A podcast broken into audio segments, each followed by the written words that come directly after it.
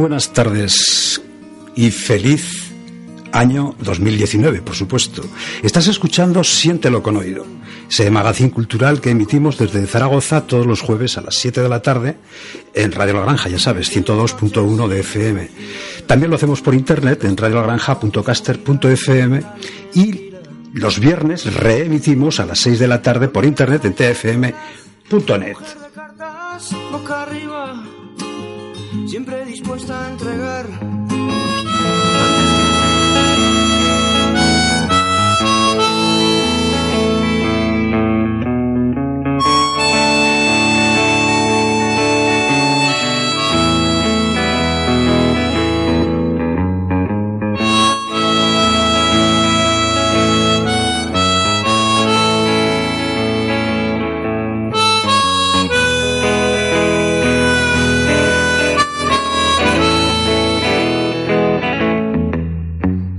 la.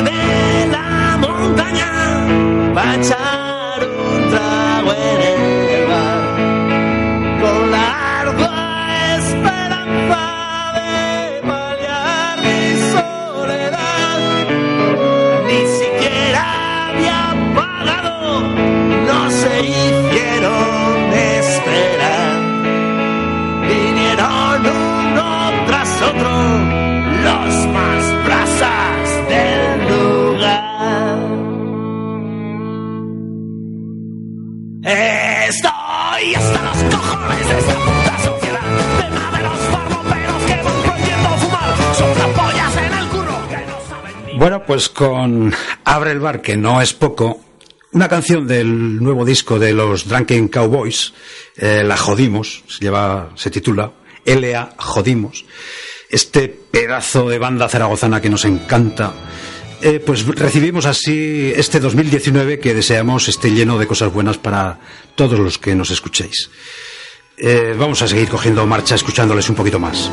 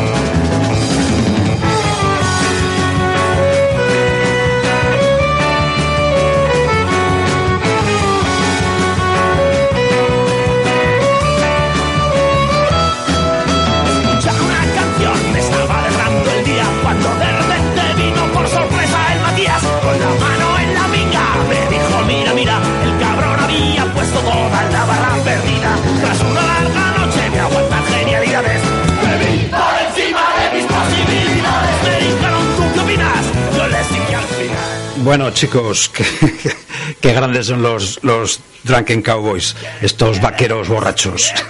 Eh, con ellos hemos recibido el año. Eh, ¿Qué tal, Antonio? ¿Qué tal, Néstor? Hola, muy buenas, tardes. Encantado de estar un año más en los micrófonos de Radio La Granja. Muy bien, Néstor. ¿Qué tal, eh, Papá Noel? ¿Se ha portado bien? Estupendamente. Muy bien. Oye, pues venga. Se ha portado como todos los días. Nada, nada de nada. Bueno, pues venga, eh, no me entretengo más que hoy tenemos un, un sumario súper, súper repleto. Comenzaremos con Zaragoza te habla. Hoy eh, Chema Ballestín nos hablará de los ayuntamientos, de los distintos ayuntamientos de la ciudad de Zaragoza.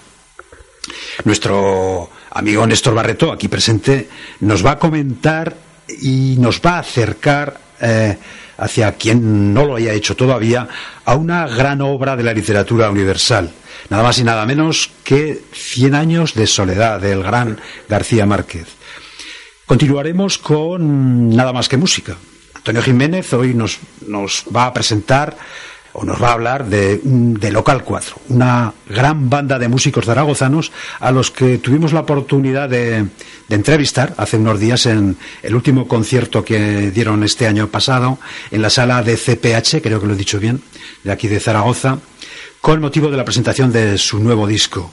Esto es rock and roll, vete acostumbrando. Eh, bueno, tranquilo todo el mundo. Puedo asegurar que tras este título un tanto bravocón hay rock and roll del de verdad. Después llegará el momento de Bukowski. El capitán salió a comer y los marineros tomaron el barco, de José María Burillo, que hoy interpreta su capítulo número 11. Y luego ya finalizaremos con El vientre de los espejos, la audiopoesía de Fernando Alcaine, que hoy se titula Aquel día.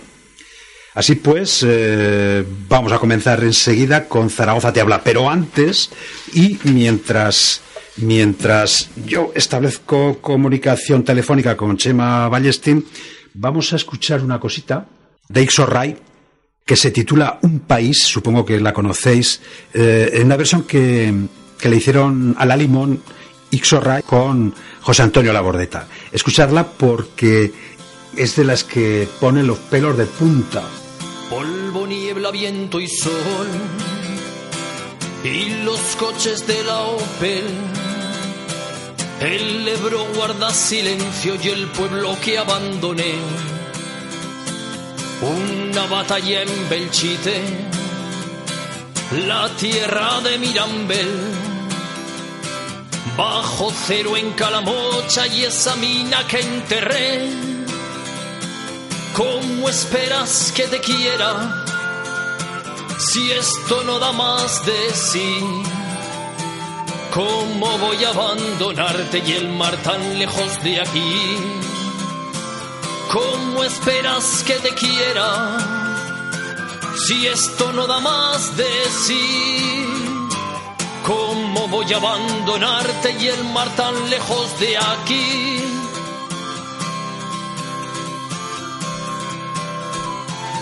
La vergüenza de Verduero, las gentes de Chanova, unos que fueron a Francia y una gaita para bailar, ostiones de montaña y a vergüenza de charrar. Les coques de Casa Jordi, la francha de llevar ¿Cómo esperas de que te quiera? Si esto no da más de sí. ¿Cómo voy a abandonarte y el mar tan lejos de aquí? ¿Cómo esperas de que te quiera? Si esto no da más de sí. ¿Cómo voy a abandonarte y el mar tan lejos de aquí?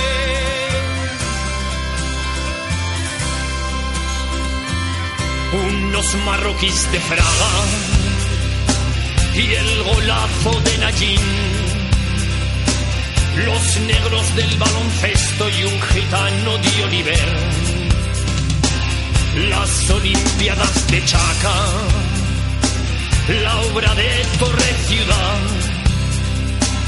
la macrocárcel de Fuera y aquel túnel de Canfrán ¿Cómo esperas que te quiera si esto no da más de sí? ¿Cómo voy a abandonarte y el mar tan lejos de aquí? ¿Cómo esperas que te quiera si esto no da más de sí? ¿Cómo voy a abandonarte y el mar tan lejos de aquí? ¿Cómo esperas que te quiera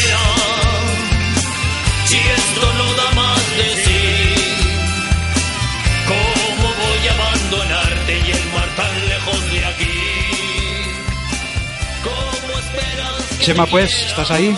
Sí, Bueno, pues venga, eh, disculpa que te hayamos entretenido. Antes, antes de nada, feliz año nuevo. ¿Qué tal estás? ¿Cómo has recibido, cómo has recibido el año? pues entre tinieblas, como buena parte del Valle del Ebro, pero bien. Muy bien, hombre. Pues nada, nosotros aquí también hemos sobrevivido a, a, estas entrañables fiestas y aquí estamos dispuestos a seguir, a seguir dándole. Creo que, creo que hoy nos habías preparado algo que tiene que ver con los distintos ayuntamientos de la, de la ciudad.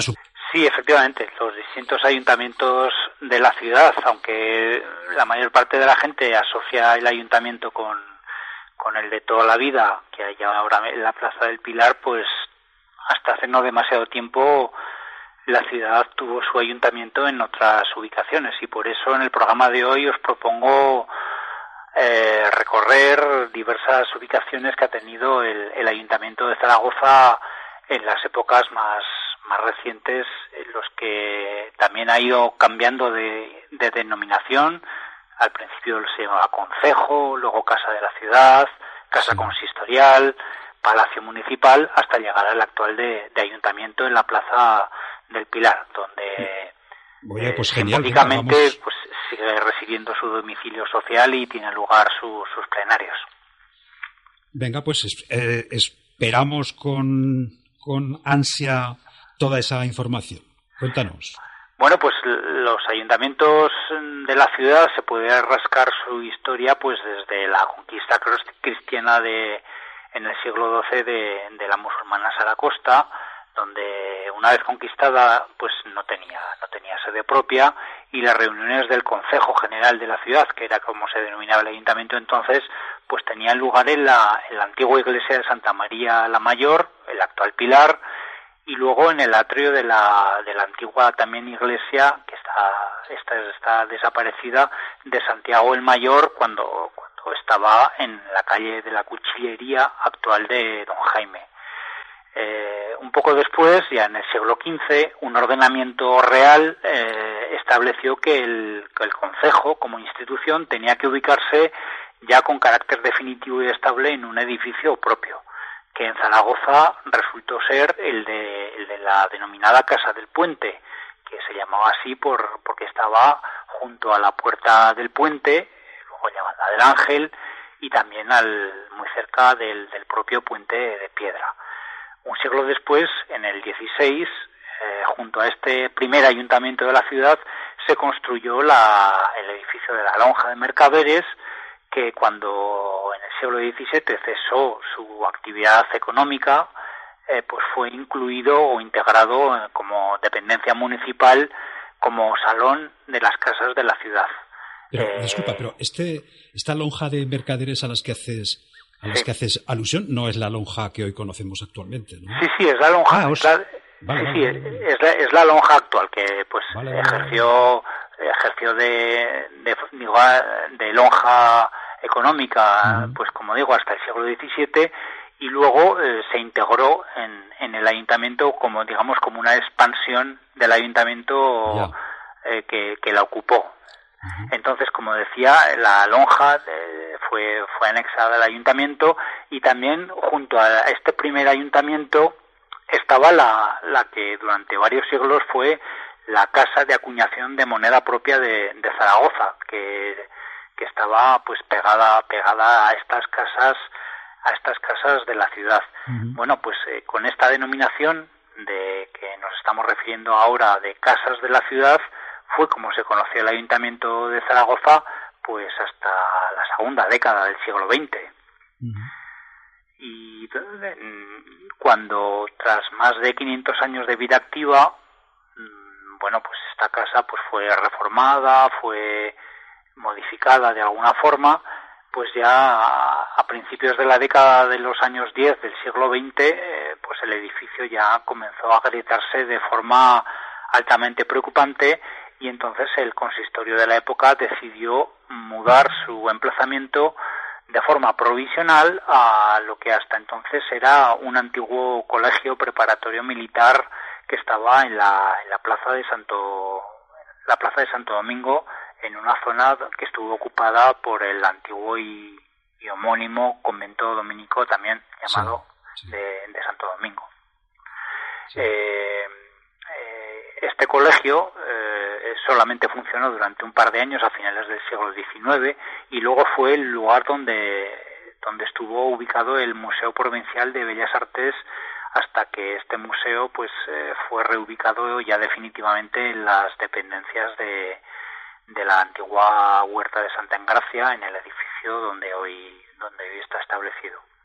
Y bueno pues de esta forma a finales de marzo de 1912 el, este antiguo colegio y museo provisional se convirtió en la sede de la casa de la denominada casa consistorial o ayuntamiento de Zaragoza en una ubicación pues bastante lejos entre comillas del centro de la ciudad que sirvió de acicate pues para establecer una de las líneas del tranvía histórico de la ciudad la que estuvo activa entre 1925 y 1959 para facilitar de alguna forma el acceso a estas dependencias. Y la impronta de esta casa consistorial fue interesante, pues, entre otras cosas, para que se tomara la decisión de establecer en la Plaza de Santo Domingo el nuevo mercado de pescado municipal, eh, que luego ya no fue nuevo y se cambió por el actual de la Avenida Navarra y se convirtió en el, en el, Teatro del Mercado, que, que sigue activo en la, en la Plaza de Santo Domingo como dependencia municipal. Bueno, y mientras esto sucedía en la Plaza de Santo Domingo, pues el, antiguo edificio de la Casa de la Ciudad, de la calle Don Jaime, pues eh, ya fue derribado irremisiblemente y en su local, en su solar, eh, se habilitó una, una replaceta con jardines, un estanque central y un kiosco que en aquellos años 20, a partir de los años 20, se convirtió en una zona de, de paseo para lugareños y también para turistas, eh, que de forma que se convirtió en uno de los lugares típicos de la ciudad para hacerse fotografías e instantáneas en aquellos años 20 y 30, como, como digo. Y mientras tanto, pues bueno, esa provisionalidad a la que me refería antes de la sede municipal en la Plaza de Santo Domingo, pues bueno, se iba prolongando década tras década, eh, aunque ello no quitaba lugar para que se siguiera buscando una ubicación, digamos, definitiva. En ese, en este sentido, se podría destacar, por ejemplo, el proyecto que hubo en los años 20 de establecer el nuevo ayuntamiento en un solar de propiedad municipal que estaba entonces en la plaza de Castelar, actual plaza de los sitios, en una manzana que estaba delimitada por las calles de Joaquín Costa, Mariano Escar y Mefisto. Incluso se diseñó un edificio muy remarcable por el arquitecto municipal Miguel Ángel Navarro, pero dificultades insalvables de la época, seguramente agravadas por el crack económico de 1929, pues dejaron en suspenso el desarrollo de este interesante proyecto que hubiera visto como el Ayuntamiento de Zaragoza se instalaba en esta plaza. Aunque finalmente, pues eh, años después, el solar de propiedad municipal fue vendido, el proyecto clausurado y más tarde se urbanizó en la forma que actualmente existe. Y mm, finalmente pasaríamos ya a la, a la ubicación definitiva o actual del ayuntamiento que comienza en, la década de los años 40, pues al hilo de, todas las grandes obras eh, asociadas a la gran plaza de las catedrales, de las que ya hablamos en el, en el programa anterior. Eh, en este caso, pues en el, en el gran solar que resultó del derribo de todos los edificios que estaban entre la ribera del Ebro y las calles del Retiro Bajo y del Pilar hasta la Lonja, pues fue señalado como propicio para construir en él la nueva casa consistorial. Proyecto definitivo se aprobó a finales de 1941.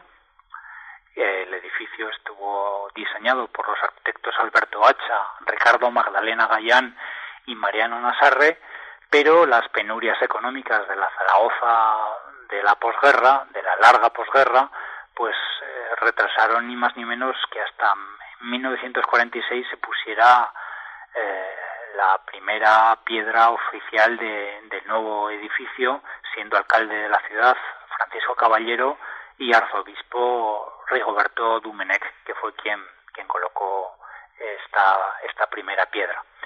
Eh, se puso la primera piedra, pero bueno, comenzó entonces una larga etapa de, de, casi, de otros casi 20 años, donde se alternaron etapas de intenso obraje con prolongados parones bien por ausencia de materiales, por la penuria que comentaba de, de la época del, del, primer franquismo, o bien por carencias presupuestarias eh, de forma que, que, estas obras iniciadas en 1946 pues se prolongaron hasta hasta el año 1965 ni más ni menos casi casi 20 años. 20 años casi como una catedral.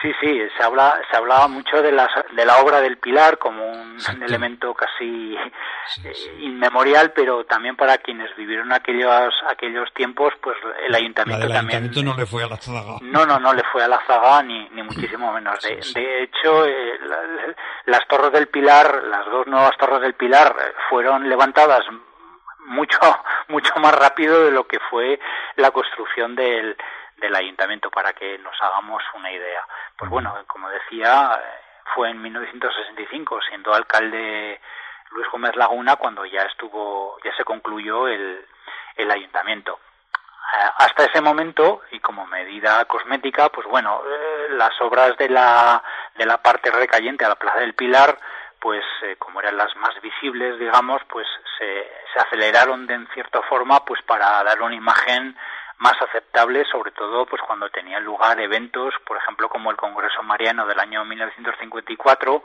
pues para dar una, una imagen un poco más, digamos, digna de, la plaza. Pero bueno, la gente solo tenía que darse una pequeña vuelta hasta el Paseo de Chegaray y Caballero para ver que tras los andamios de, de Cañizo pues han faltado bastante para terminar la obra. Pero bueno, ya en 1965 eh, la obra se terminó y en ese mismo año se emplazaron también eh, las dos grandes esculturas en bronce eh, que realizó el escultor Pablo Serrano y que representan a San Valero y al Ángel de la Ciudad, aunque originalmente San Valero eh, estaba pensado que fuera un San Jorge de la época, pero bueno, yeah. en definitiva San Valero y, San, y, el, y el Ángel de la Ciudad son los que flanquean el ingreso principal al, al nuevo, al nuevo ayuntamiento. Desde esta fecha, en 1965 y hasta 1979, aquí residieron las sucesivas corporaciones municipales del tardofranquismo, eh, encabezadas, como, como ya he nombrado, a Luis Gómez Laguna, Cesario Alierta, Mariano Horno y Miguel Merino. Eh, corporaciones municipales que eran designadas como, como terciaba pues por los tercios familiar, sindical y el de entidades corporativo establecido por, el, por la legislación franquista. Eh, finalmente, tras las elecciones municipales del 3 de abril de 1979, pues el ayuntamiento volvía a ser gobernado por representantes democráticamente elegidos por los vecinos del municipio, por los vecinos y vecinas del municipio. Y así ha sido hasta, hasta este momento en que, bueno, nos encontramos en este momento pues en, en, a, a, puertas de unas inminentes elecciones municipales que tendrán lugar este año, creo. Muy bien, oye, súper interesante el, el, espacio de hoy. Eh, lo que está claro es que mmm, hemos eh, actualmente se cambia, no se cambia de, ayuntamiento, pero lo que se hace es corto de espacio, porque en el, en el seminario hay un pedazo de, de instalación también impresionante, ¿no? Claro, quiero decir que cada vez lo que es la municipalidad cobra más peso burocrático, porque está claro que, que necesitan muchísimo más espacio. En fin, eh, oye, Chema, no te queremos entretener más. Muchísimas gracias. Nos has, como siempre, ilustrado mucho y bien. Y bueno, te esperamos dentro de un par de semanas otra vez por aquí. ¿Vale? Muy bien. Pues nos escuchamos y y lo dicho, a empezar bien el año, que hace falta. Venga, oye, un abrazo fuerte. Otro Cuídate. para vosotros, hasta luego. Hasta luego. Bueno, eh, señores, vamos a seguir con el Tajo después de esta de esta dosis de municipalidad que nos, que nos ha metido nuestro amigo Chema y lo hacemos lo hacemos con libros.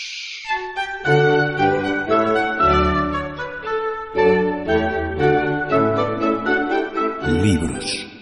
Libros. Libros. Libros. Libros. Libros. Libros. Libros. Libros. Libros. Libros. Libros. Nada más que libros.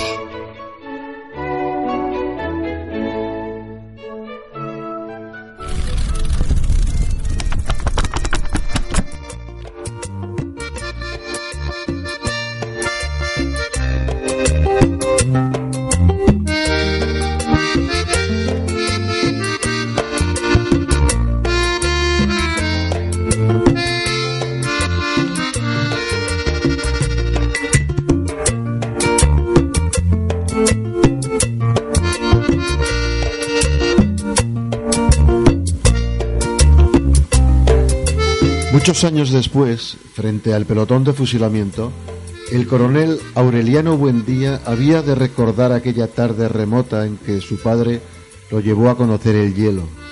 Macondo era entonces una aldea de 20 casas de barro y caña brava construidas a la orilla de un río de aguas diáfanas que se precipitaban por un lecho de piedras pulidas, blancas y enormes como huevos prehistóricos.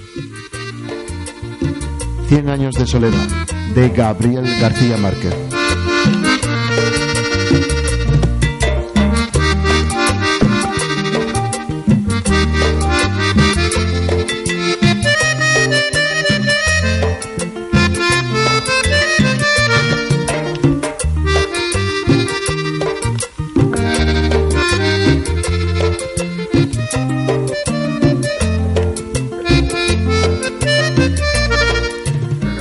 Buenas tardes amigos, soy Néstor Barreto y un día más os propongo la lectura de un, o relectura de un nuevo libro.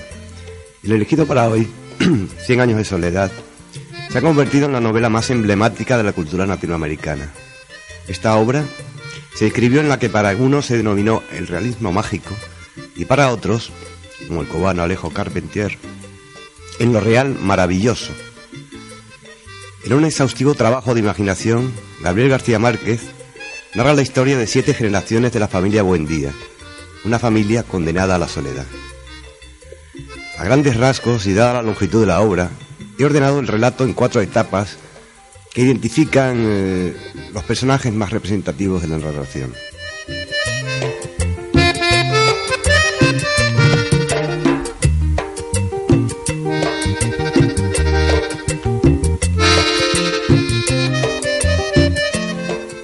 Primera etapa comprende la fundación y primeros años de Macondo.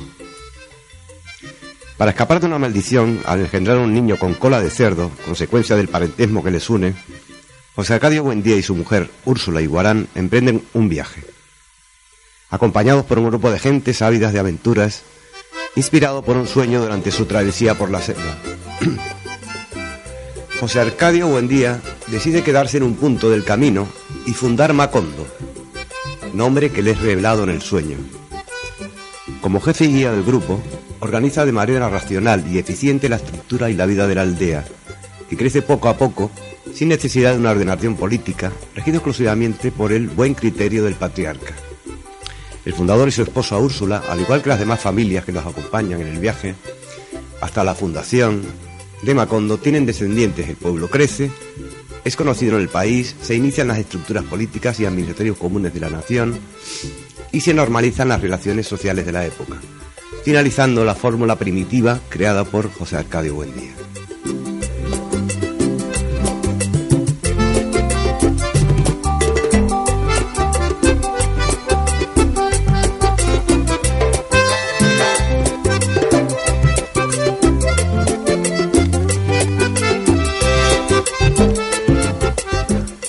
Hasta aquí esta primera etapa. En una segunda revisaremos la guerra civil y al coronel Aureliano Buendía. Mientras la ciudad se consolida, Macondo se ve envuelta en el estallido de la guerra civil entre las dos fuerzas políticas que predominan en el país, los conservadores y los liberales.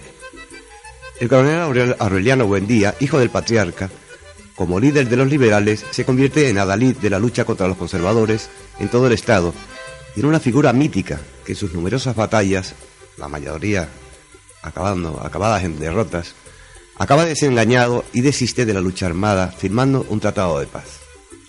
Regresa a Macondo, después de años de guerras, y pasará el resto de sus días retirado y solitario, haciendo y deshaciendo y volviendo a hacer pescaditos de oro.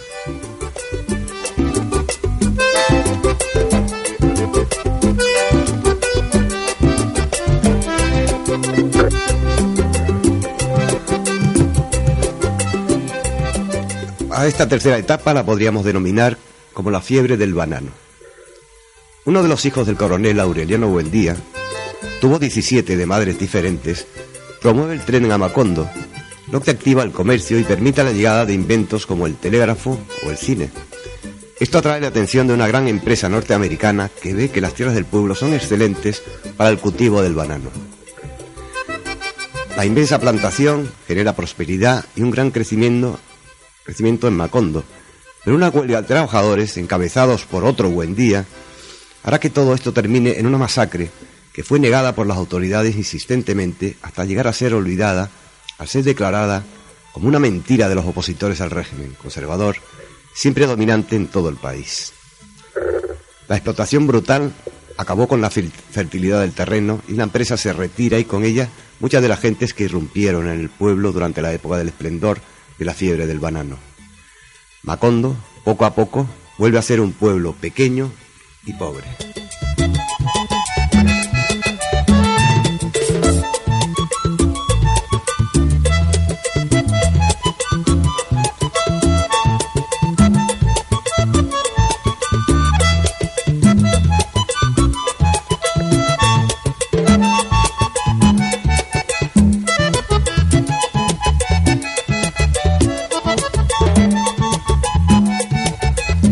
Etapa de la novela corresponde al fin de la, de la estirpe de los Buen Día y de Macondo. Pasan los años y Macondo es cada vez cada vez más un lugar miserable, casi destruido por las rachas de lluvias torrenciales seguidas de sequías atroces. El último descendiente de la saga, Aureliano, por azar del destino, se enamora de su tía sin conocer este parentesco. Ella queda encinta y da a luz un niño con cola de cerdo, muriendo tras el parto. Finalmente, tal como vaticinan unos pergaminos antiguos descifrados por Aureliano en ese momento, que dicen, las estirpes condenadas a cien años de soledad no tendrán una segunda oportunidad sobre la tierra. Todo Macondo y sus escasos habitantes serán arrasados y sepultados por un huracán de proporciones bíblicas.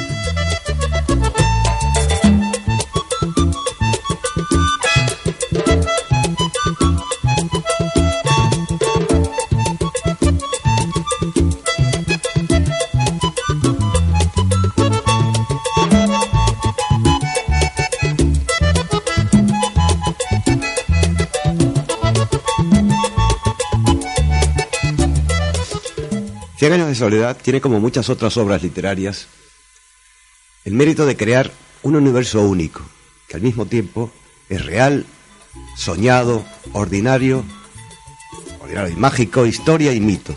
Macondo, el pueblo ficticio donde transcurre la novela, la saga de los Buendía y los múltiples personajes que la pueblan, los avatares de estos, siempre ligados estrechamente a la existencia del lugar, hacen de esta novela una combinación de lo imaginativo y lo auténtico, así como una reflexión de la historia de un continente y sus conflictos.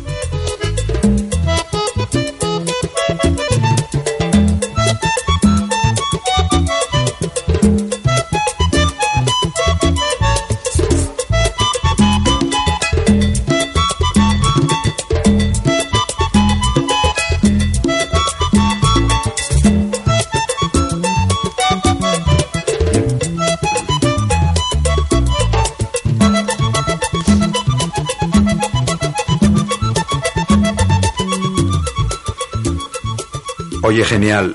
Eh, la verdad es que es, una obra, yo recuerdo, no sé a vosotros, cuando la leí, que por cierto hace ya muchos años, que me impactó por esa imaginación desbordante que tiene. O sea, tú lo has descrito ahora perfectamente, mucho mejor que, que, puedo hacerlo yo, por supuesto, pero yo recuerdo que me impresionó mucho esa, estar semanas lloviendo sin parar de un modo. Es algo que, que yo nunca lo había leído. Supongo que vosotros Sí, es, es, verdad, ¿eh? lo que ocurre, y no quiero yo aquí ser la nota discordante, pero no es fácil de leer. No es una obra que, que no es un bestseller. Sí que es, es una obra de éxito, que a fin de cuentas bestseller significa eso, pero no es una obra que te leas de corrido. Hay que sentarse, pensárselo y, y- y, bueno, dedicarle el tiempo que se merece, que se lo merece y sobradamente. Pero vamos, no es tan fácil. Hombre, eh, precisamente yo creo, yo creo que si tuvo el, el éxito que tuvo fue pues porque precisamente sin ser fácil es una obra rompedora, o sea, rompía un poco los cánones de lo que era un relato al uso y sin embargo tuvo una aceptación tremenda. O sea, yo recuerdo que la leímos todo el mundo. Es que esta es una novela de esas que, que llegaron y, y arrasaron. Además era la época en la que aquí acababa de... eh, vamos, yo, yo recuerdo que era muy joven cuando leí esta novela. Estaríamos en la época de la transición, que llamamos, ¿no? ¿Cuándo- No, fue anterior, fue anterior, sí. Tardó ¿Cuándo se en... editó? Esto se editó en el 67, en Exacto. Argentina y en México, pero aquí llegó un poco más tarde. Pero- Exacto, porque pero yo recuerdo que ya- Antes de la muerte de Franco ya estaba editada. sí. Vale. Yo la leí, Sí. pues por ahí, 75, 76, Poco antes, recuerdo, sí, estaba sí. en la mili cuando la leí. Claro. Me acuerdo perfectamente de ese dato. Y, Pero tampoco y tiene a mí me impactó, ¿eh? Tiene un contenido político que pudiera molestar excesivamente a, la- a las autoridades franquistas del, del- del último franquismo, digamos, entre otras cosas porque no el autor eh, conocido comunista, ¿no? de ideología comunista, pero él no lo, no lo traduce tampoco en la, en la novela.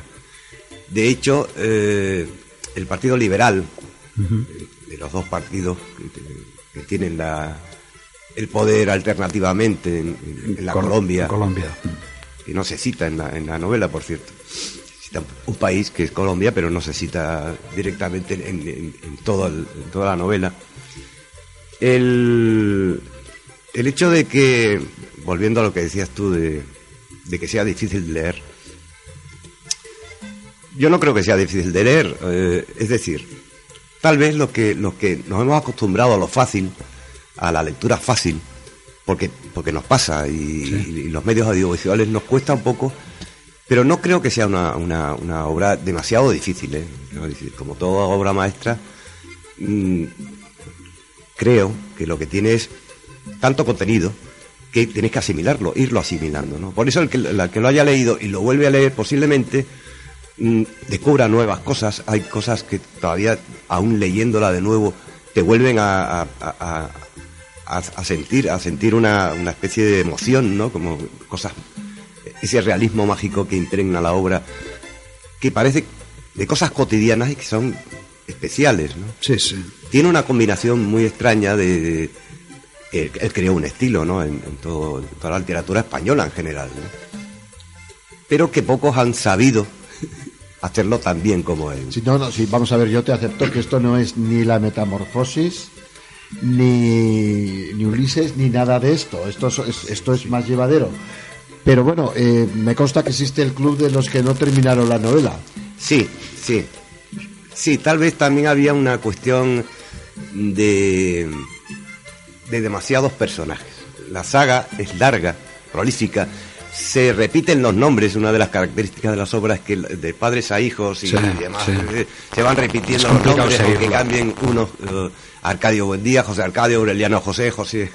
es, es una, una saga muy. y, y muchas mujeres. buen día, sí, sí. es, y entonces eso puede llegar a, a producir cierta confusión.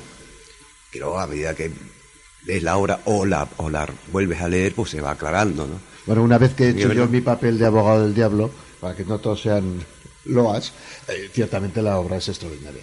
Es extraordinaria, yo sí que la he leído y la verdad es que disfruté, disfruté con ella. Sí, es para disfrutarla, es una obra para disfrutarla, ¿no? Es, hay obras literarias que las disfrutas o al mismo tiempo te apesadumbran.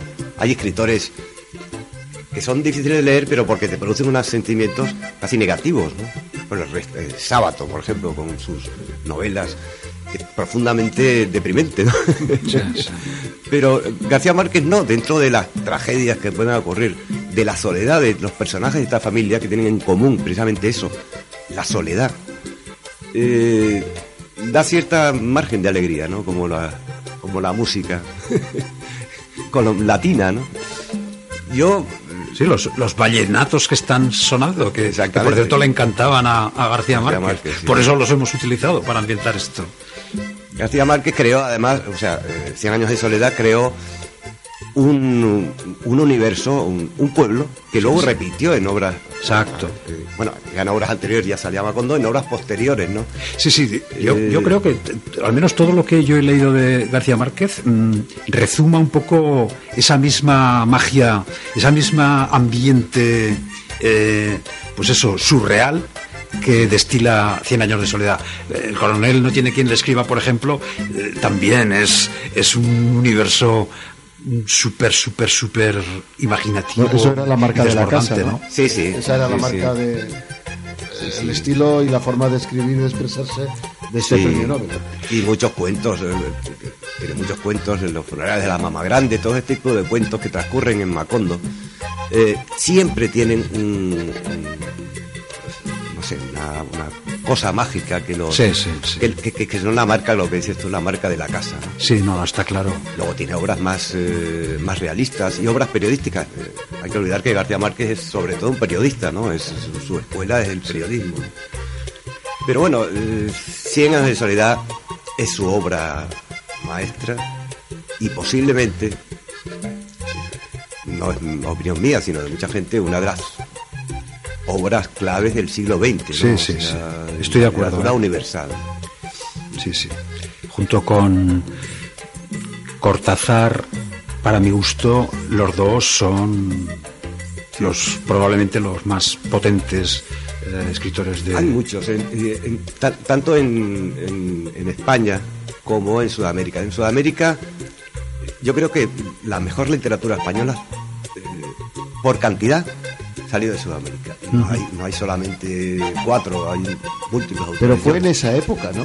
Sí, Porque sí, bueno, ya empezó un poco antes. Antes ya, ya Borges, por ejemplo, ya para mí uno de los grandes escritores en lengua, en lengua española, que no se le ha reconocido como, como durante mucho tiempo como, como, como lo que tenía que ser. Fue un candidato eterno al premio Nobel y no lo consiguió nunca. Y para mí es uno de los escritores más finos de la literatura española. Leer a Borges, aunque sea en un relato corto, es una experiencia. Y hay muchísimos, ¿no? Sí, Está sí, Sábato, no, está- es hay que- muchísimos autores que hay en la muchos. literatura sudamericana. Es- Esa Por- época fue una explosión. Sí, sí, fue el llamado boom. Eso es, fue de la literatura sudamericana, que bueno, marcó, marcó un hito extraordinario en la literatura mundial. Sí, sí, sí, efectivamente, efectivamente. No se había leído tanto, tanta literatura española eh, contemporánea como se, como a partir del boom del, del- De la literatura de la literatura latinoamericana. latinoamericana. Lo que está claro es que no te vas a quedar sin temas para contarnos, porque lo que lo que sobran son calidad, o sea, literatos de calidad y obras de, de calidad. Sí. Eh, yo creo que deberíamos de ir ya avanzando. Bueno, como la- la- la- es imposible resumir, comentar en un programa todo lo que lleva dentro Cien años de soledad. Solo he esbozado algo de ella y, un poco la historia muy, muy, muy grandes rasgos, ¿no? El próximo programa intentaré centrarme más en los personajes, más representativos y sus relaciones y las principales eh, vicisitudes de, de la obra, ¿no? Hay, hay cosas muy, muy importantes dentro de ella. Y hablaré un poco también, si tengo tiempo, del autor, que para mí es el autor de los más importantes de la literatura castellana del siglo XX y de la literatura universal. Eso será la próxima semana. Hasta entonces, que sean felices y que tengan unas felices lecturas.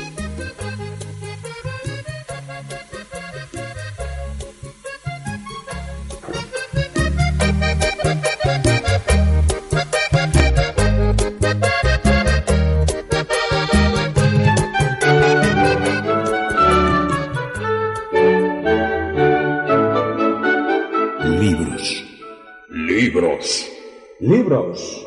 Libros. Libros. Libros. Libros. Libros. Libros. Libros. Libros. Nada más que libros.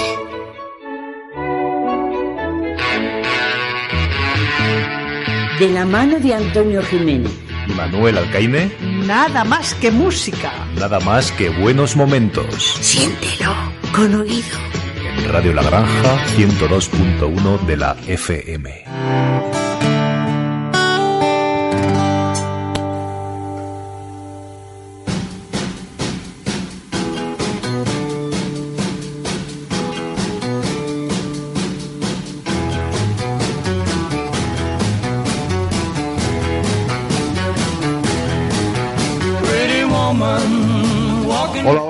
Yo soy Antonio Jiménez y esto es Nada más que música.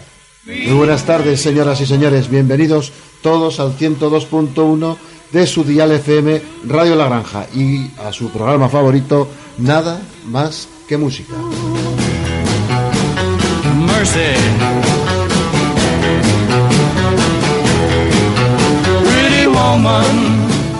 Como Manuel nos adelantaba en el sumario del programa de hoy, eh, el pasado día 15 de diciembre estuvimos, tuvimos el placer de estar presentes en un concierto de, de Local 4 en la sala de PCH. Pues ahí estuvieron Local 4 y, eh, bueno, Local 4, que es un grupo zaragozano que tiene un directo contundente, eh, porque se basa sobre todo en la, en la calidad de los instrumentistas y sobre todo también en una puesta en escena muy, muy, muy atractiva. El local estaba repleto. Bien es cierto que tampoco es muy grande.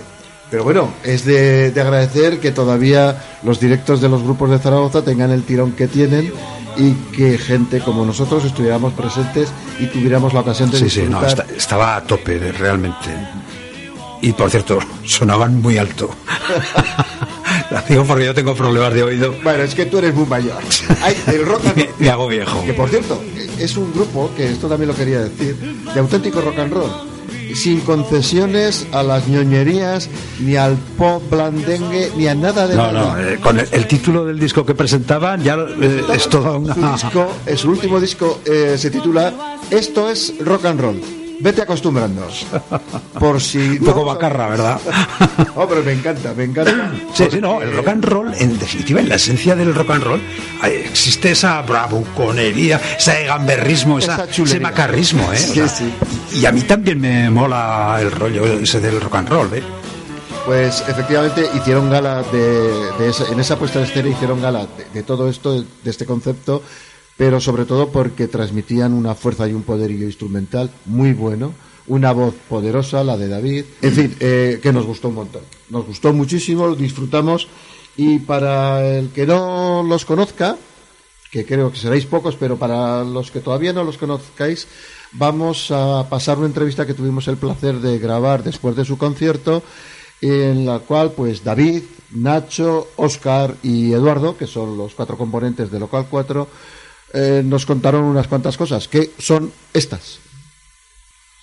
Estamos en la sala de PES, creo que se llama, porque es un nombre muy complicado está, para veis. empezar a hablar. Con un poco de paciencia acabamos todo se de, presenciar un concierto, a ver, ¿cómo lo decimos? Contundente. Creo que es la palabra, contundente. Eh, estamos con Local 4 y vamos a tener una conversación con ellos porque celebramos la presentación de su último disco que se titula...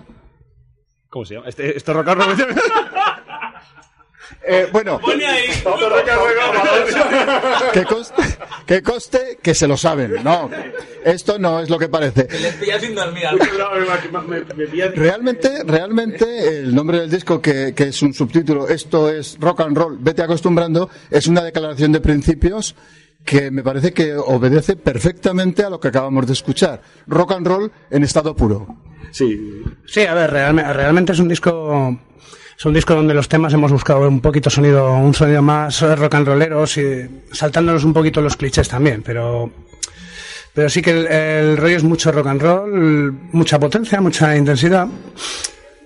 Es un poquito no tanto una declaración de, de principio, sino de lo que hacemos, ¿no? Eh, Realmente Bueno, quizá casi más una declaración de intenciones. De recuperar un poco ese rock and roll más clásico pero potente que, que algunos, algunas otras bandas están ahora volviendo a él. Pero, pero que vuelve un poco a, a recuperar eso, la energía básica que tenían los 70, los 80, porque tenemos unas, unas influencias. Ya estamos, ya estamos. Por las influencias que hemos, que hemos ido mamando todos, ¿no? Y de hecho, en la, en la labor de la composición del disco hemos participado todos, unos más con letras, otros más con música, aportando arreglos y detalles. Y la verdad es que ha sido una labor totalmente colaborativa en la que todos nos hemos visto muy implicados y estamos ha sido un resultado buenísimo, estamos todos encantados. Yo lo que puedo decir, porque acabo de presenciar el concierto, es que las aportaciones musicales son muy buenas, bajo mi punto de vista. Evidentemente hay gustos para todos, pero yo creo que habéis tocado muy bien, que el, el sonido ha sido muy bueno eh, yo no oía nada, quiero decir, a mi compañero, a vosotros sí, pero a mi compañero que me ha hablado no oía nada, pero vamos, el concierto ha sido muy, muy, muy divertido. Oye, ¿y cómo ha sido la, la producción del disco? ¿Ha sido conflictiva? Ha sido, ha sido complicado. Es más complicado llevarlo al directo, pero claro, pagamos a los músicos para que grabaran las partes de, de instrumentos, claro, luego hay que aprendérselas. No, a ver, realmente el disco ha llevado, ha llevado mucho trabajo ha llevado, ha pasado por muchas etapas, muchos problemas. Empezamos a grabar con, con el, con la persona que nos grabó, con Nacho, la persona que nos grabó el primer disco, pero por determinados problemas no pudo completarlo y pues tuvimos que, pues acabé mezclando, acabé mezclando yo el disco. Y bueno, ha llevado su trabajo. Claro, sin saber demasiado, teniendo un poco la idea clara de lo que quieres, pero no de cómo se hace. ¿Vale? Sí, eso hace mucho. El tema, pues claro, la producción ha llevado, ha llevado tiempo, pero bueno, el resultado, la verdad, estamos muy contentos. El resultado es muy bueno. Por cierto, antes de seguir, ¿dónde podemos conseguir el disco? Pues a ver, lo- se puede comprar en los conciertos, se puede comprar en el en el, el Barbie Twin, se puede adquirir tanto el primero como el segundo. ¿Tienes el primero? sí, vale, bien. El Barbie Twin en ¿cómo se llama la calle, por favor? calle Blas de Otero. La calle Blas de Otero, gracias, es que me vengo vengo sin estudiar. En Blas de Otero, el Barbie Twin, ahí se puede adquirir el disco. Se se puede contactar con nosotros en Facebook, pero Y hasta contratarnos. pero bueno, Bueno, para, pues para animar a la gente a que ve- verdaderamente se mueva y vaya a comprar ese disco, vamos a oír un corte. ¿Qué, qué os apetece que pongamos ahora? ¿Un número de este disco nuevo, del primero? Vamos, yo, yo elegiría un tema que se llama La cara del espejo. Es un tema muy rock and rollero, es, es una versión de un grupo en el que estuvimos Eduardo y yo hace muchos tiempos. El tema no es nuestro, pero lo hemos adaptado un poquito. Bueno, pues ya está sonando. Ya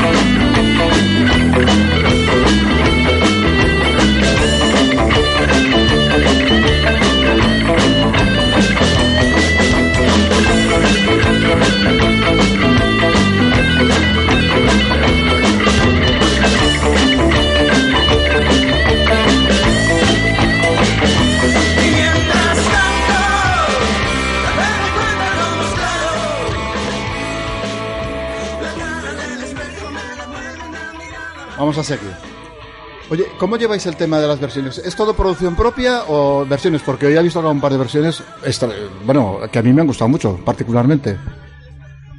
Pues intentamos eh, acercarnos un poco al, rock en español, a temas eh, potentes y clásicos que de los que nos gustan, pero también nos gusta mucho el rock en inglés y de hecho algunos de los temas que hemos llevado de versiones ha sido en inglés, como el de el Walking by Myself de Gary Moore o el clásico más mítico del rock and roll para, para mí, que es el Johnny B. Good. Sí, además una versión muy buena mezclada con otra con otra canción que ha quedado muy muy chula. Muy bien. A ver, que sois un poco plastasta aquí todos. Vamos a, vamos a hablar un poco de lo personal, que todavía no lo hemos hecho.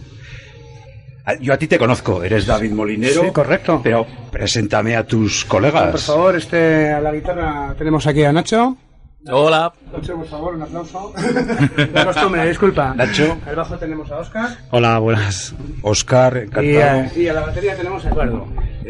hola, ¿qué tal, Eduardo? ¿Podéis hablar de vosotros? ¿Cu- cuánto Podéis tiempo- cuánto tiempo-. ¿Cuánto tiempo hace que os conocéis? ¿Cómo empezasteis? Que, eh, no sé, ponernos un poco O sea, tiernos. sí. A ver, empe- empezamos. Bueno, bueno, bueno, bueno. Bueno, no vamos a, a sacar aquí los trapos sucios. ¿vale? Quedamos. No, Pero bueno, vamos a ver. em, eh, local 4, a ver, realmente iniciamos un poquito. eh, Oscar y yo con, con, otro, con otros compañeros en ahí 2007, 2000. No, Sí, ya sé, no recuerdo, es que como se ha quedado el MySpace ya no sé dónde tenía apuntada la fecha. Y, dos- y 2000 también. Yo creo que empezamos a hablar No, de en 2000. local 4, digo.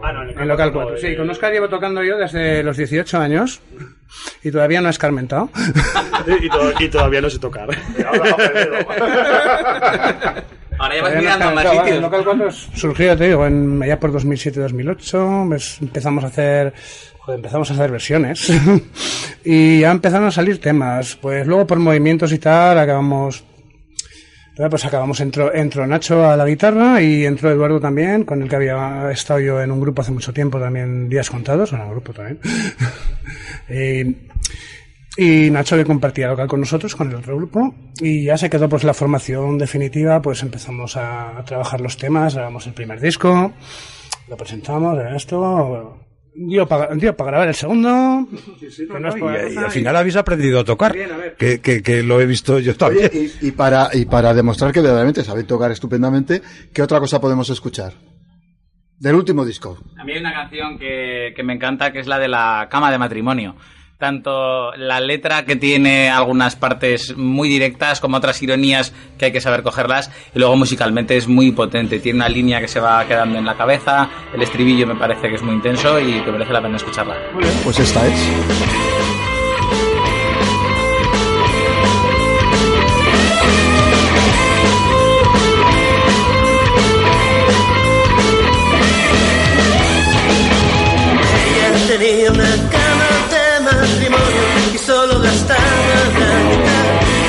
Tenía una vida,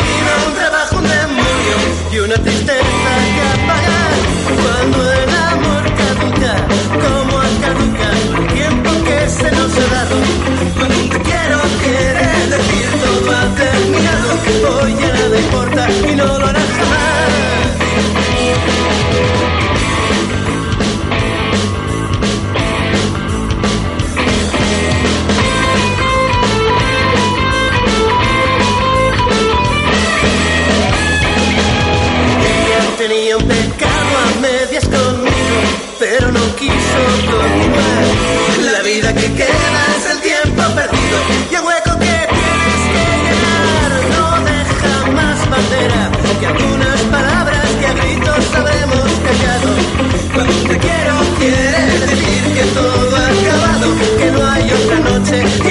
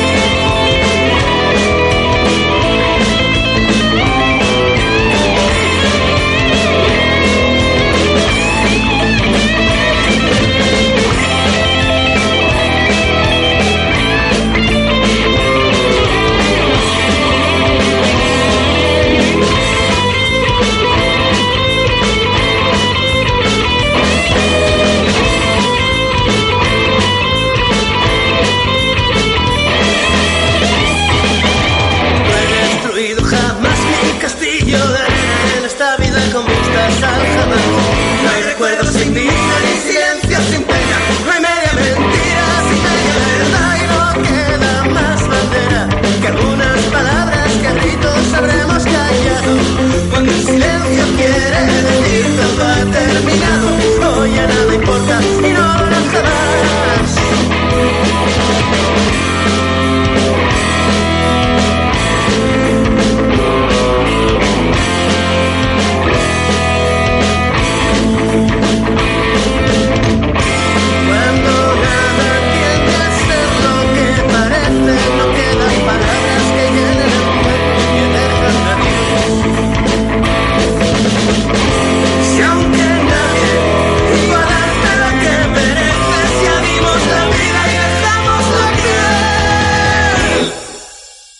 Nadie lo agradeció.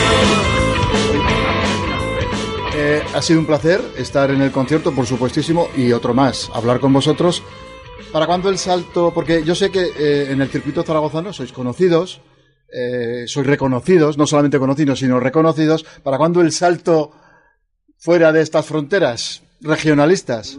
Bueno, a ver, a ver, yo dejamos, podéis contactar con nosotros a, a través de Facebook, a través de tal. Estamos ¿Te refieres a los productores y esto? Sí, correcto, estamos esperando que, que alguien ponga la pasta, eh, nosotros no tenemos. Bueno, no sé si es buena idea estar esperando, ¿eh?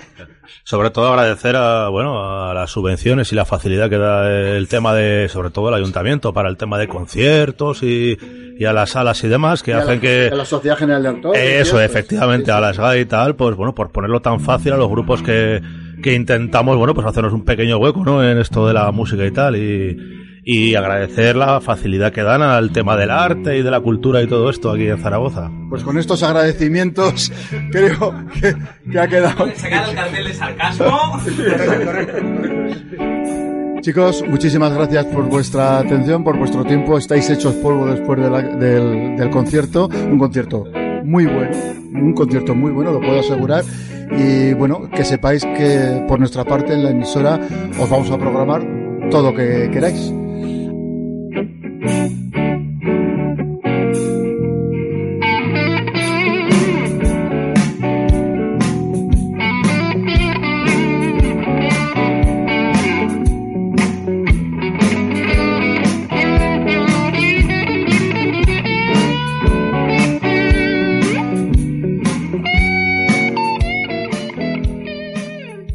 pues oye, fue una gozada de entrevista, ¿no, Antonio? Fue muy divertido, bueno, lo habéis podido comprobar. Todos somos animales. Pero sobre todo lo que... A ver, Antonio, no te oigo, chato. Bueno, pues yo estoy aquí. Yo en mi selva de cristales. A ver, ¿Sí? ahora. Eh, bueno, pues nada, simplemente decía que efectivamente fue, fue muy divertido estar allí, fue una satisfacción grande porque el concierto fue extraordinario. Y además mm, eh, te se queda uno con la sensación de estar con un grupo al, al, al antiguo, al antiguo estilo, porque son amigos. Sí, sí. Eh, se da mucho en este momento que un líder, alguien, pues un iluminado que, se- que hace canciones, que, que crea su estilo y tal, contrata a sus músicos y hace directos con músicos profesionales, que no digo que esté mal, está perfecto, pero esto es otra cosa. Este grupo es, es, es como se hacía antes las cosas. Una eh, gente que se conocen desde el instituto, que se conocen desde la escuela, que siguen tocando, que siguen siendo amigos a pesar de las muchas vicisitudes por las que pasan los, los grupos musicales. Eh, si el que más o menos ha estado metido en este mundillo sabe de la precariedad de las relaciones entre los componentes de las orquestas. En este caso no, en este caso, Sí, sí, no. eh, so- bueno, es un grupo compacto que, que, que, bueno, que Ese buen nos rollo va a dar muchas alegrías todavía. Se nota, yo los conozco menos que tú y bueno, estuvimos el otro día y la verdad es que se nota ese- esa, esa sintonía que hay entre ellos y bueno, pues eso se traduce también en lo que en su trabajo, como es lógico. Y se ve sobre todo en la puesta en escena. Eh, la puesta en escena que obedece a, a los planteamientos de un, ru- un grupo neto de rock and roll.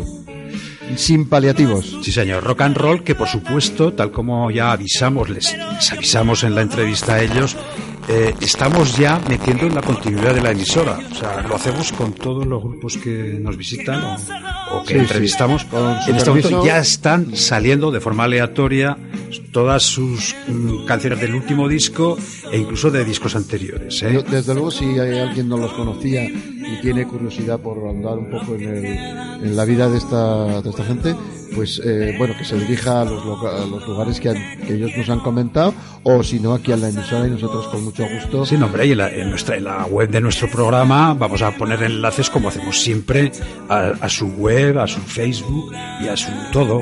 Son Pues no gente que faltaría más. merece- Somos un programa transmedia, queridos. Son gente que merece muchísimo, muchísimo la pena, que son muy buenos músicos y que es, es una pena, es una desgracia que no hayan podido salir de un circuito tan estrecho como pueda ser el de Zaragoza. Y por último, hacer esta pequeña referencia a los agradecimientos que suscribimos. Eduardo, el batería del grupo, eh, bueno, pues eh, hizo referencia a las ayudas y al apoyo institucional que existe ya no tanto en la ciudad de Zaragoza, sino en todo, en todo el país para los grupos nuevos, bueno, pues hacemos extensivas esas esas, esas agradecimientos, Agradecimiento. y firmamos eh, lo, lo dicho por ellos.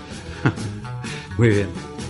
Oye, pues si te parece, Antonio, ya de- Sí, despedimos. sin nada más, eh, bueno, para nosotros ha sido un placer poder llevar hasta vosotros a, a este grupo tan importante zaragozano y que sepáis que el próximo día estaremos nuevamente con vosotros con nuevas historias, nuevas músicas y nuevos músicos. Hasta entonces,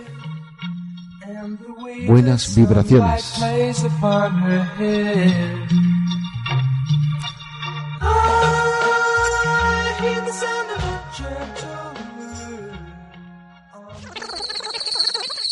Siéntelo con oír, siéntelo, siéntelo con oído.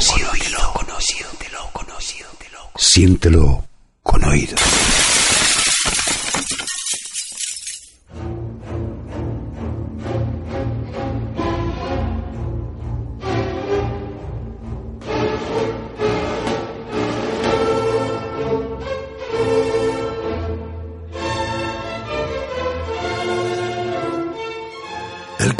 Salió a comer y los marineros tomaron el barco. Adaptación en capítulos para radioteatro de la última obra escrita por Charles Bukowski. Capítulo 11.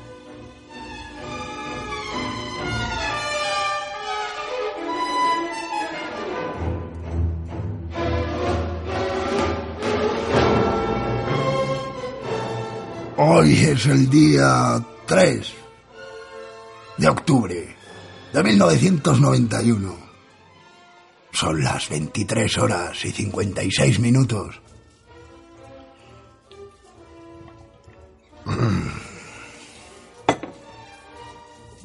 Hoy ha sido el segundo día de apuestas entre hipódromos. En las carreras en directo de Oak Park solo había 7.000 personas. Mucha gente no quiere hacer ese largo viaje hasta Arcadia. Para los que viven en el sur de la ciudad significa coger la Harbor Freeway, luego la Pasadena Freeway y luego sortear más calles todavía antes de llegar al hipódromo. Es un viaje largo y caluroso, ir y venir. Yo siempre llego completamente exhausto de ese viaje. Me llamó un jockey de poca monta. No había nadie en el hipódromo. Este es el fin. Necesito cambiar de profesión. Creo que me voy a comprar un procesador de textos y hacerme escritor. Escribiré sobre ti. Me había dejado el mensaje en el contestador.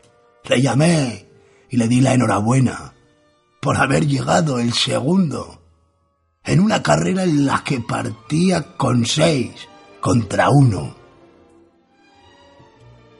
Pero el tipo estaba deprimido. El pequeño entrenador está acabado. Esto es el fin, me dijo. Bueno, veremos cuánta gente acude a las carreras de mañana. Ay, viernes. Probablemente unos mil más. Pero no solo se trata de las apuestas entre hipódromos, sino de la economía en general. Las cosas están peor de lo que el gobierno o la prensa quiere admitir. Los que siguen manteniéndose a flote dentro del sistema económico no quieren soltar prenda. Yo supongo que el mayor negocio que hay es el de la venta de drogas. ¡Qué demonios! Si no fuera por eso, la mayoría de los jóvenes estarían en paro. En cuanto a mí, sigo sobreviviendo como escritor. Pero eso podría irse al carajo de la noche a la mañana. Bueno, todavía me queda la pensión. 943 dólares al mes. Empezaron a pagármela cuando cumplí los 70. Pero eso podría acabarse también Imaginaos a todos los viejos vagando por la calle sin sus pensiones. No descartéis la posibilidad.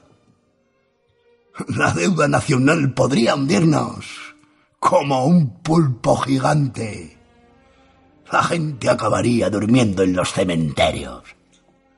Y al mismo tiempo hay una costra de ricos que viven encima de la podredumbre. ¿No es asombroso? Hay gente que tiene tanto maldito dinero que ni siquiera sabe cuánto tiene. Estoy hablando de millones. Y ahí está Hollywood, fabricando películas de 60 millones de dólares, tan idiotas como los pobres, estúpidos que van a verlas. Los ricos siguen ahí. Ellos siempre han encontrado la manera de ordeñar al sistema.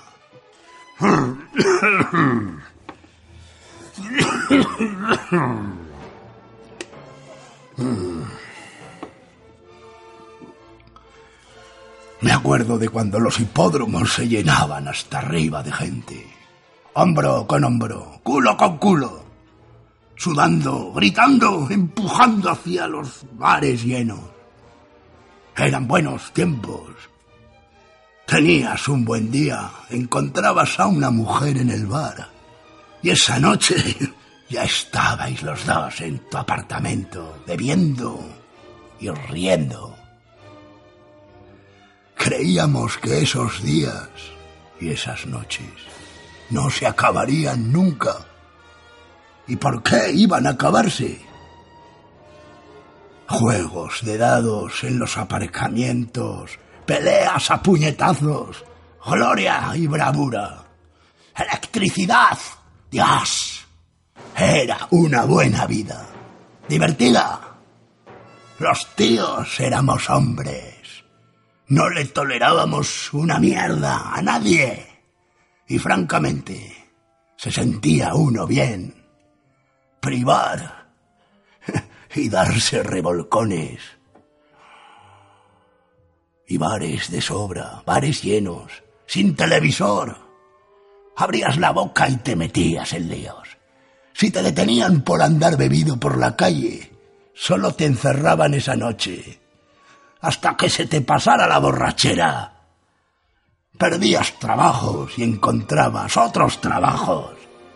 ¿Para qué ibas a quedarte siempre en el mismo sitio? ¡Qué tiempos! ¡Qué vida! Siempre ocurrían cosas delirantes, seguidas de más cosas delirantes.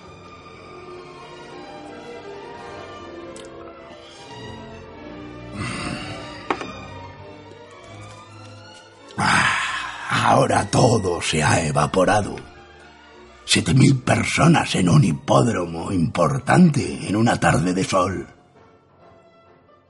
Nadie en el bar, excepto el camarero allí solo con un paño en la mano. ¿Dónde está la gente? Hay más gente que nunca, pero ¿dónde está? Parada en las esquinas, sentada en habitaciones. Mm. Puede que Bush salga elegido otra vez, porque ganó una guerra fácil, pero no hizo un carajo por la economía. Ni siquiera sabes si tu banco va a abrir por la mañana. No es que quiera ponerme a llorar, pero bueno, en los años 30 todo el mundo sabía por lo menos dónde estaba. Ahora es un juego de espejos y nadie acaba de saber cómo se tiene todo en pie. Ni para quién está trabajando realmente. Si es que está trabajando. Maldita sea, tengo que cambiar de tema. Nadie más parece quejarse del estado de las cosas. O si lo hace, está en un sitio donde no se le oye. Y yo me siento aquí, a escribir poemas, una novela, No puedo evitarlo. No sé hacer otra cosa. Fui pobre durante 60 años. Ahora no soy ni rico ni pobre. En el hipódromo van a empezar a despedir gente de las casetas, de los concesionarios, de los aparcamientos, de la oficina comercial y del servicio de mantenimiento. El bote acumulado en cada carrera será menor. Correrán menos caballos. Habrá menos yokes. Muchas menos risas. El capitalismo ha sobrevivido al comunismo. Ahora se devora a sí mismo, avanzando hacia el año 2000. Yo estaré muerto y fuera de aquí, dejando atrás mi pequeña pila de libros. Siete mil en el hipódromo. No me lo puedo creer. La Sierra Madre solloza entre nubes de contaminación. Cuando los caballos dejen de correr el cielo, se desplomará, plano y ancho y pesado, y lo aplastará todo. Glassware ganó la novena carrera. Nueve dólares por dólar apostado. Yo le había puesto diez.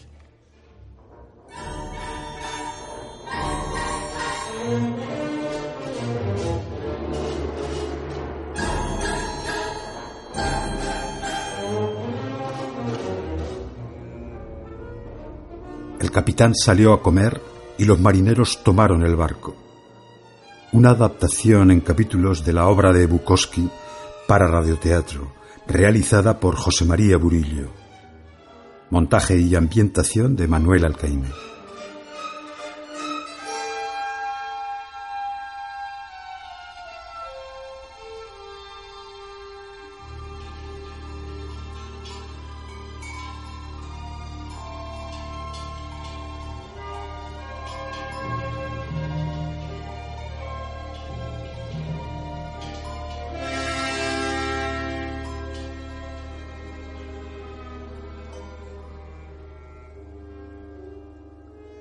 Siéntelo con oído.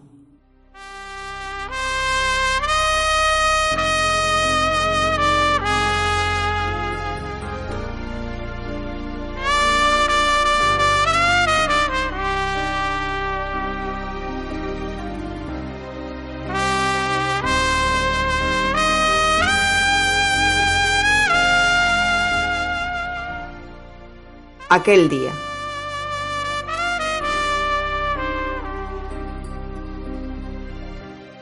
Guardo pocos recuerdos de aquel día. No es que hayan pasado los años, y cierto que han pasado.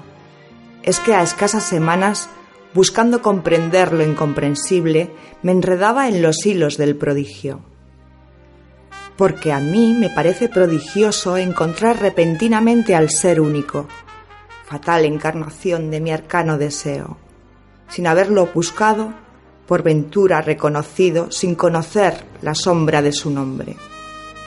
Sé que el amor exige un escenario, la noche constelada o el viejo laberinto de Toledo. Sé también que el amor se inventa el infinito de la rosa y la convierte en música de piedra, incienso de dolor. Sé quizá lo que ya sabía antes de conocerme en mi destino. ¿Y de qué me sirvió? Si me dejé llevar de un sueño tan profundo. Yo había amanecido a cientos de kilómetros de la trama nocturna de tus calles. La línea invisible que une el día y la noche recogía tus muslos, descansaba en tu pecho, se enredaba en tu pelo, se perdía en tus ojos. Allí donde la pura flor de piel siente el escalofrío de su muerte, está el ser que amó como nadie sabrá amarme nunca. Bien he pagado el don con la condena de no volverte a ver sino furtivamente, abrazada a las ansias de una diosa en cuyos ojos agoniza el cielo, inhóspita región, patria ya de la ira de los hombres.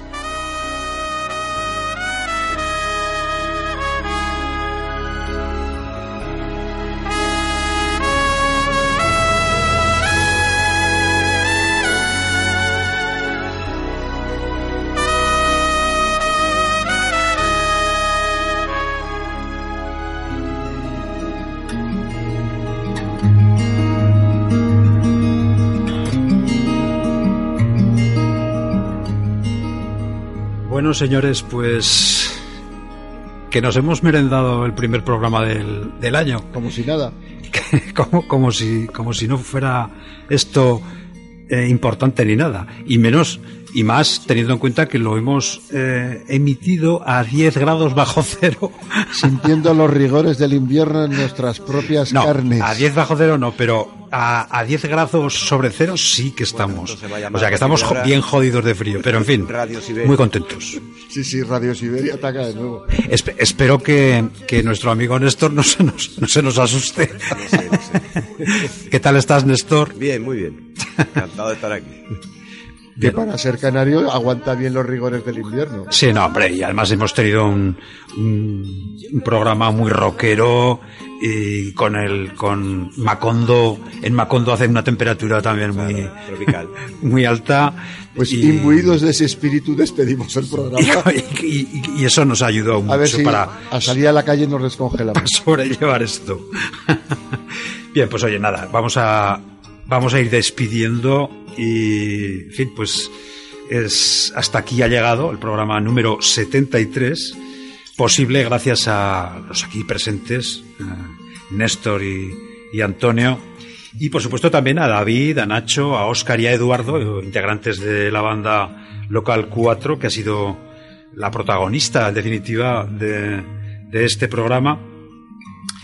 Y también, por supuesto, a los colaboradores habituales, José María Ballestín, José María Burillo y al guion que hacemos Fernando y Manuel Alcaide. Nada más. Os esperamos, como siempre, el próximo jueves a las 7 de la tarde en Radio Laranja, 102.1 de FM, y por internet en radiolagranja.caster.fm. También ya sabéis que podéis escucharnos los viernes en tafm.net. Como siempre, insistimos, visitad nuestra web sienteloconoido.es. Allí vais a encontrar mucha más información de lo tratado en, en el programa. Nada más, sed malos y besicos en la oreja.